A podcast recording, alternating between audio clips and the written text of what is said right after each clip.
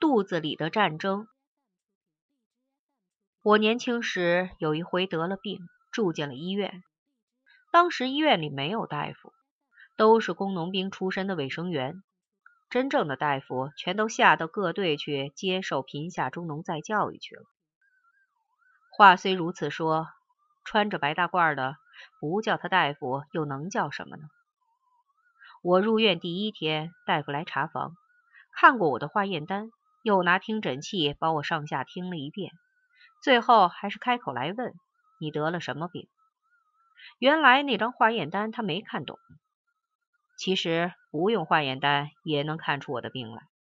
我浑身上下像隔夜的茶水一样的颜色，正在闹黄疸。我告诉他，据我自己的估计，大概是得了肝炎。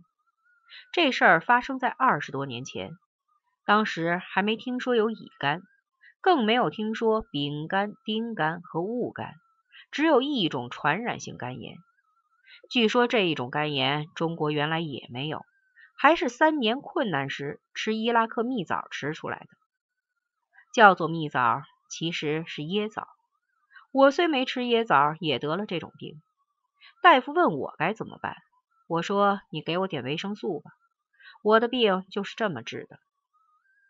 说句实在话，住院对我的病情毫无帮助，但我自己觉得还是住在医院里好些。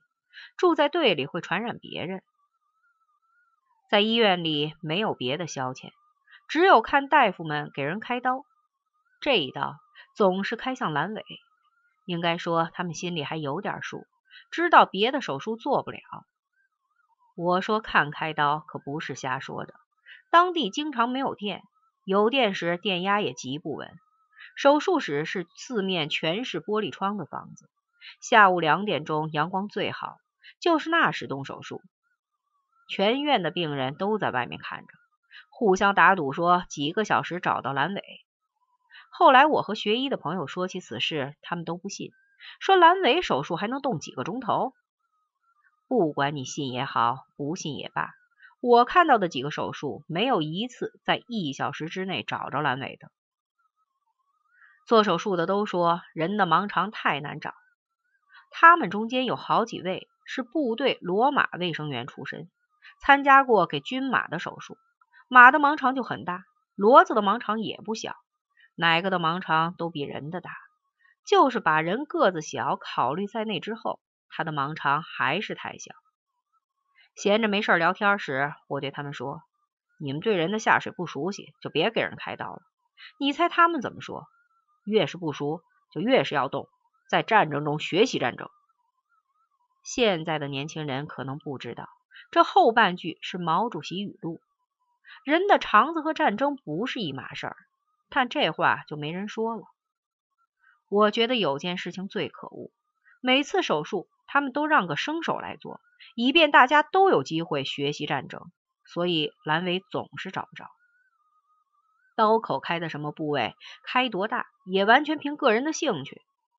但我必须说他们一句好话：虽然有些刀口偏左，有些刀口偏右，还有一些开在中央，但所有的刀口都开在了肚子上，这实属难能可贵。我在医院里遇上一个哥们儿，他犯了阑尾炎，大夫动员他开刀。我劝他千万别开刀，万一非开不可，就要求让我给他开。虽然我也没学过医，但修好过一个闹钟，还修好了队里一台手摇电话机，就凭这两样，怎么也比医院里这些大夫强。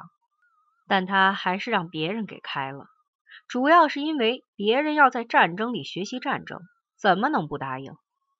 也是他倒霉，打开肚子以后，找了三个小时也没找到阑尾。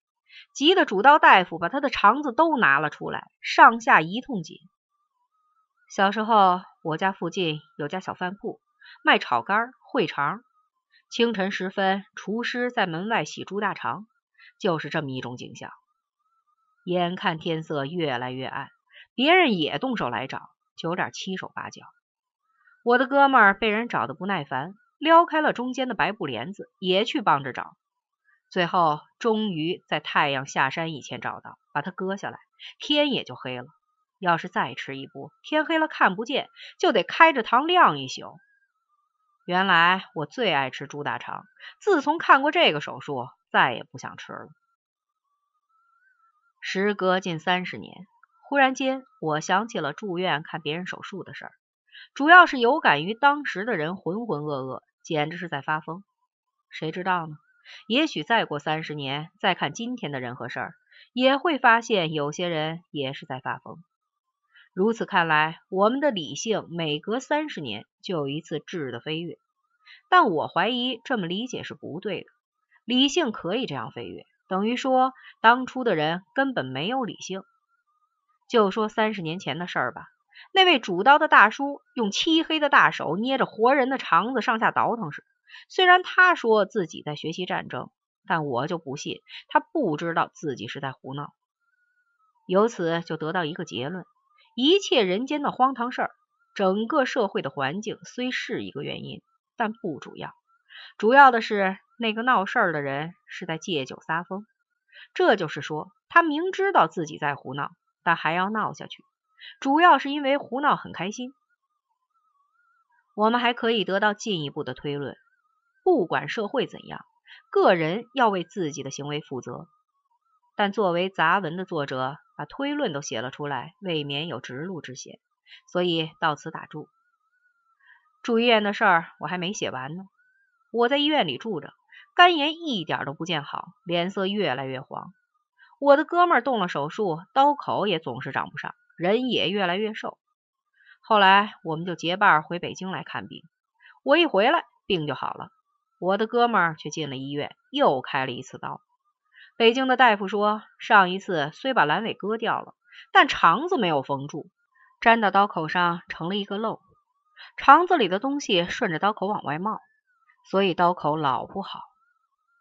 大夫还说，冒到外面还是万分幸运，冒到肚子里面人就完蛋了。